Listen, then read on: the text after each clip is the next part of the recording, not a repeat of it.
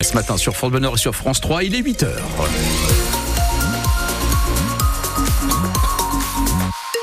Sur la route, donc, situation. France Nord, édition spéciale. J'allais oublier le monsieur, pardon. Euh, la situation est très difficile sur les routes de la région, notamment sur tout l'axe qui va de Saint-Omer jusqu'à Cambrai, avec euh, des difficultés de circulation ralentie pratiquement partout, sur l'autoroute A1 également. En revanche, pas trop de difficultés sur la 23, pas trop de difficultés mm, sur la 25, l'autoroute A16. Le trafic est fluide ce matin. Voilà ce qu'on peut dire. On fera un point complet puisque nous sommes en édition spéciale à la fin de ce journal. Pascal Thiebold, la météo avec vous. Moins 14 à Arras. Absolument, moins 7 dans la métropole lilloise ou encore dans le Douaisis. Les températures positives, il y en a, elles sont sur le littoral et c'est une belle journée ensoleillée qui s'annonce. L'a dit, donc des températures très basses ce matin avec ce phénomène de regel. La neige qui a fondu forme désormais une couche de verglas par endroits. Attention sur les routes évidemment, mais aussi sur les trottoirs. C'est surtout si vous venez nous rendre visite. Ça glisse pour l'instant. Pour la troisième journée consécutive, les transports scolaires ne sont pas assurés dans les Hauts-de-France. Les élèves des collèges et lycées sont d'ailleurs invités à rester chez eux. La neige encore bien présente dans certains secteurs euh, du Nord et du Pas-de-Calais. Hélène Fromanti, vous avez rencontré hier des habitants de Bondu, près de Tourcoing, pelle à la main. C'est le cas d'Eliott, 10 ans, déjà une bonne demi-heure qu'il s'affaire devant la maison familiale. Bah, je vais déblayer euh, le trottoir pour euh, aider les personnes qui marchent. Sur le trottoir, encore 3-4 cm de neige et sur la route, ce n'est pas beaucoup mieux. C'est verglacé, euh, neige fondue à moitié. Difficile donc de sortir la voiture, assure Clotilde, la maman. Bah, on a décidé de pas sortir par sécurité justement pour éviter les accidents et les encombrements inutiles. Comme moi-même aujourd'hui et mon mari, on est resté en télétravail. Bah, je vois ça, vous avez le plaid sur vous et tout.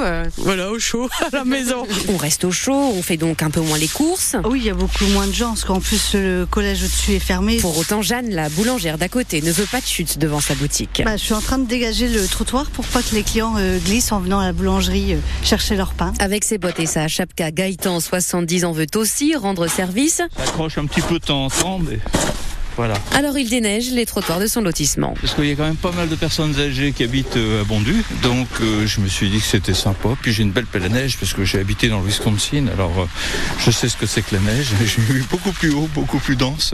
Là c'est facile. Le retraité va ensuite ajouter du gros sel, l'occasion aussi, dit-il, de vider un peu le garage. Et on vous le disait ce matin, donc attention aux trottoirs version patinoire. Il y en a encore quelques-uns aujourd'hui.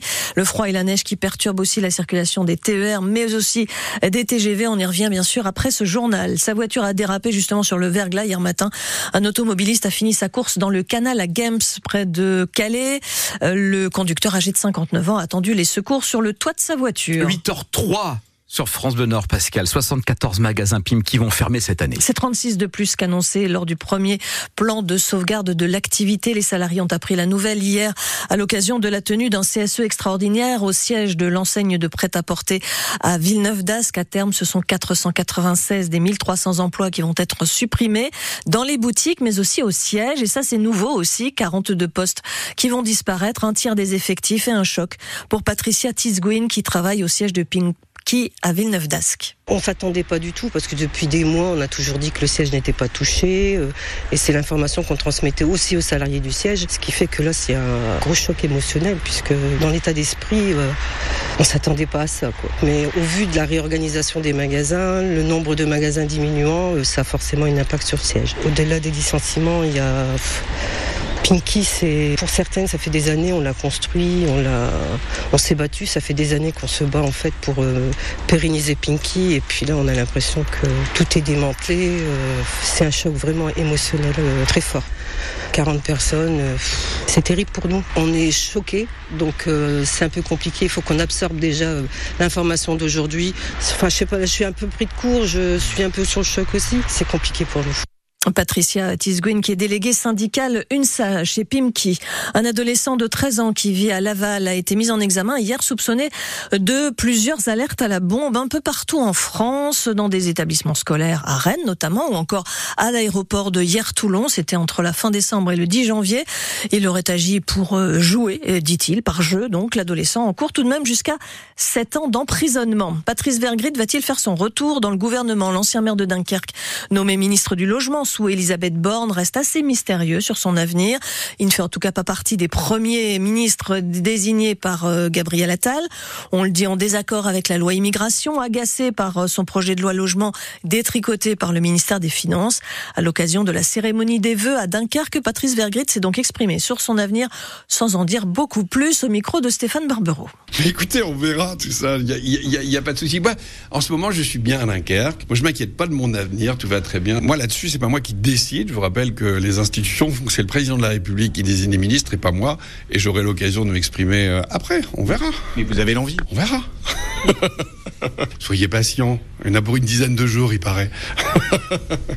Ces vœux à la presse de Patrice Vergrit, président de la communauté urbaine de Dunkerque, ont été l'occasion d'évoquer les grands chantiers à venir à Dunkerque, notamment ce futur pôle de loisirs qui doit ouvrir d'ici trois ans en centre-ville avec une grande salle de spectacle de 7000 places qui remplacera à terme le Cursal. Et puis Pascal, les nuits de la lecture ont, ont commencé Jusqu'à dimanche, bon nombre de médiathèques participent à cette opération dédiée à la lecture sur le thème du sport pour cette huitième édition. Il s'agit de faire la promotion donc du livre et de la lecture. L'occasion de vous présenter ce matin une toute jeune maison d'édition nordiste, Epony, créée en octobre à Roubaix, qui propose des livres personnalisés pour les enfants de 3 à 8 ans. L'auteur de ces histoires, également fondateur d'Epony, François-Xavier Poulain, explique le concept. Ce sont des livres qui sont imprimés à la demande et dans lesquels l'enfant va être le héros de l'histoire. Donc euh, son prénom, son apparence physique euh, dans les illustrations et l'histoire qui sera aussi un petit peu modulée en fonction de certains paramètres qui ont été choisis préalablement par la personne qui a passé commande. C'est quoi l'objectif de ce livre personnalisé?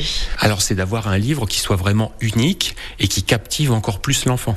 Aujourd'hui, les livres sont en concurrence avec énormément de sollicitations externes, alors qu'un livre personnalisé dans lequel l'enfant est le héros, dans lequel il va vraiment pouvoir s'identifier au personnage, c'est un livre qui aura beaucoup plus d'impact sur lui, qui va beaucoup plus le captiver. Des études l'ont montré, le, vocabulaire sera mieux retenu, le, les messages seront mieux passés.